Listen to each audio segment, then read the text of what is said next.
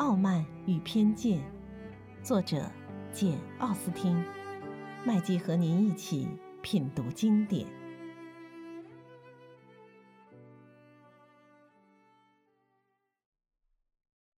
第五十八章。客人刚一离去，伊丽莎白便走到外面，想松松神儿，或者换句话说，想不停的思考一下那些只能使他心情越发沉重的问题。达西先生的举止使他惊奇，也使他烦恼。他想，要是他来了，只想板着面孔，冷冷漠漠，不声不响，那他何必要来呢？他想来想去，总找不到个满意的答案。他在城里的时候，对我舅父母倒还挺和气，倒还挺可爱，怎么对我就两样了呢？他要是怕我，又何必来呢？他要是不喜欢我，又何必默不作声呢？他倒真会捉弄人，我再也不去想他了。恰在这时，姐姐走来了，她情不由己的，倒真把达西先生忘却了一会儿。Jane 神色愉悦，表明他对两位客人比 Elizabeth 感到满意。他说：“这头一次会面结束了，我觉得心里十分踏实。我心中有数了。等他下次再来，我绝不会发窘。我很高兴他星期二来吃饭，到时候大家都会看出我们两人只不过是很一般的普通朋友。”是啊，好一个很一般哦，伊丽莎白笑着说道。“哦，Jane，还是当心点吧。”亲爱的 Lizzie，你别以为我就那么脆弱。现在还会有什么危险？我看你面临着极大的危险，会让他一如既往的爱着你。直到星期二，他们才又见到两位先生。贝尼的太太见宾类先生在半小时的拜访中显得兴致勃勃、礼貌周全，这时便又打起了如意算盘。星期二那天，朗伯恩来了许多客人，主人家最渴望的那两位真不愧是严守时刻的游猎家，到得十分准时。两人走进饭厅以后，伊丽莎白殷切地注视着宾蕾。看他是否像以前来赴宴时那样，依然坐在姐姐身旁。他那位细心的母亲脑子里也转着同样的念头，因此没有请他坐在自己身边。宾蕾一进屋，似乎犹豫了一番。这时，Jane 恰巧回过头来，脸上笑盈盈的。于是他便当机立断，在他身边坐下了。伊丽莎白心里觉得十分得意。便朝他那位朋友望去，只见达西先生落落大方，若无其事。若不是瞧见宾利也带着笑也不是、不笑也不是的慌张神情望着达西先生，他还会以为他所以能欣然坐到 Jane 身旁，事先一定得到了他朋友的恩准。席间，宾利的举动流露出了对他姐姐的爱慕之情。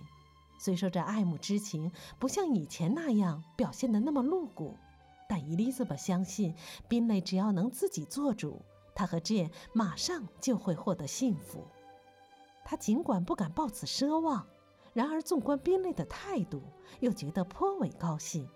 他本来心中闷闷不乐，这一来却变得相当兴奋了。达西先生的座位与他相隔甚远，他坐在贝内特太太旁边。伊丽莎白知道，这种局面对达西和他母亲是多么乏味，使他们觉得多么别扭。因为隔得远，伊丽莎白听不清他们两人讲些什么。不过他看得出来，他俩很少谈话，偶尔谈几句也是十分拘谨，十分冷漠。眼见着母亲那样怠慢他，再想想达西对他们家那样恩深义重。伊丽莎白心里觉得格外难受，她有时真恨不得能告诉达西，并非他们全家人都不知道他的恩泽，也并非他们全家人都那么忘恩负义。他希望这一晚上他们彼此能亲近一些，希望趁达西来访多跟他谈谈话，而不光是进门时跟他寒暄客套两句。由于焦灼不安的缘故，两位先生没有进来之前，他待在客厅里，烦闷得快要失礼了。他盼望着他们进来，因为他这一晚能否过得愉快，完全在此一招。他心想：他要是到时候不来接近我，我就永远舍弃他。两位先生来了，他觉得达西看样子像是要满足他的愿望。可是天哪！太太小姐们围坐在饭桌四周，贝尼特小姐沏茶，伊丽莎白在蒸咖啡，大家都挤得紧紧的。她旁边连摆张椅子的空隙也没有。两位先生来了之后，有位姑娘朝他挨得更紧了，对他小声说道：“我绝不让男人来把我们分开，我们一个也不要他们，你说呢？”达西走到屋子另一边。伊丽莎白两眼盯着他，羡慕跟他说话的每个人，简直没有心思给客人斟咖啡。随后又气自己怎么这么愚蠢。一个被我拒绝过的男人，我怎么能蠢到这个地步，居然指望他再来爱我？哪个男人会这样没有骨气，居然向一个女人第二次求婚？谁也忍受不了这种耻辱。这时，达西亲自送回了咖啡杯。伊丽莎白觉得有点兴奋，于是便趁机说道：“你妹妹还在蓬布里吗？”“是的，她要在那里待到圣诞节。”“就她一个人吗？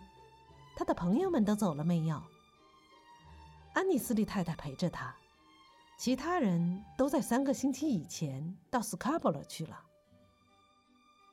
伊丽莎白想不出别的话可说了，不过只要达西愿意跟他攀谈，达西总会有办法。不想达西却默默无声地在他身旁站了一会儿。后来见那位年轻小姐又跟伊丽莎白窃窃私语，达西便走开了。等收走茶具、摆好牌桌之后，太太小姐们都立起身来。这时，伊丽莎白满心希望达西马上会来找她，但是事与愿违。只见母亲四处拉人打惠斯特，达西情面难却，转眼间便同众人一道坐了下来。他满怀的喜庆已经完全化作泡影。一整个晚上，他们只得坐在各自的牌桌上，他觉得毫无指望。只是达西两眼频频朝他这边张望。结果两人都打输了牌。贝内的太太本来打算留内瑟菲尔德的两位先生吃夜宵，但不巧的是，他们吩咐套车比谁来的都早，使得贝内的太太没有机会挽留他们。等客人们一走，贝内的太太便说：“女儿们啊，你们觉得今天过得怎么样？”告诉你们吧，我觉得一切顺利极了。我从没见过烧的这么好的饭菜，鹿肉烤的恰到好处。大家都说从没见过这么肥实的腿肉。那汤比起我们上星期在卢卡斯家里喝的，不知要强几十倍。连达西先生也承认山纯烧的美极了。我想他至少用了两三个法国厨子。哦，亲爱的 Jane，我从没见过你像今天这么美。狼太太也这么说，因为我问她你美不美。你们知道她还说了什么了吗？啊，贝内特太太，Jane 终究是要嫁到内瑟菲尔德的。她真是这么说的。我觉得狼太太这个人真是太好了。她的侄女们都是些规规矩矩的好姑娘，可惜长得一点不好看。哦，我太喜欢她们了。总而言之，贝内的太太高兴极了。她把宾蕾对 Jane 的一举一动全看在眼里，心想 Jane 最终一定会把她弄到手。她心里一高兴，便又想入非非起来，指望这门亲事会给他家带来不少好处。等到第二天不见宾蕾来求婚，便又大失所望。贝内特小姐对伊丽莎白说道：“今天过得真愉快，客人选得好，大家都很融洽。希望以后多聚聚。伊丽莎白笑了笑。妮子，你千万别笑，千万别疑心我，那会让我伤心的。老实告诉你，我之所以喜欢和他交谈，仅仅因为他是个和蔼可亲、通情达理的年轻人，并无其他非分之想。我从他的言谈举止看得出来，他从没想过要博得我的欢心，只不过他的谈吐比别人来的动听，他比别人更想讨人喜欢。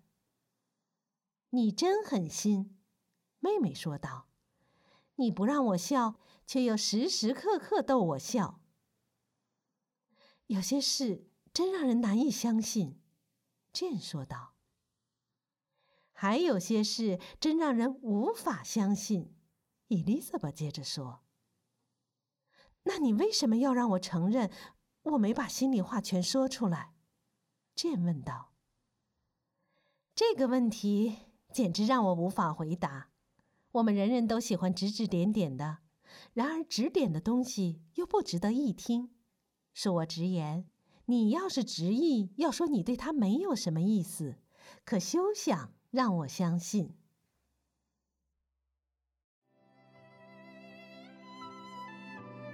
品读经典，体味人生，欢迎订阅收听。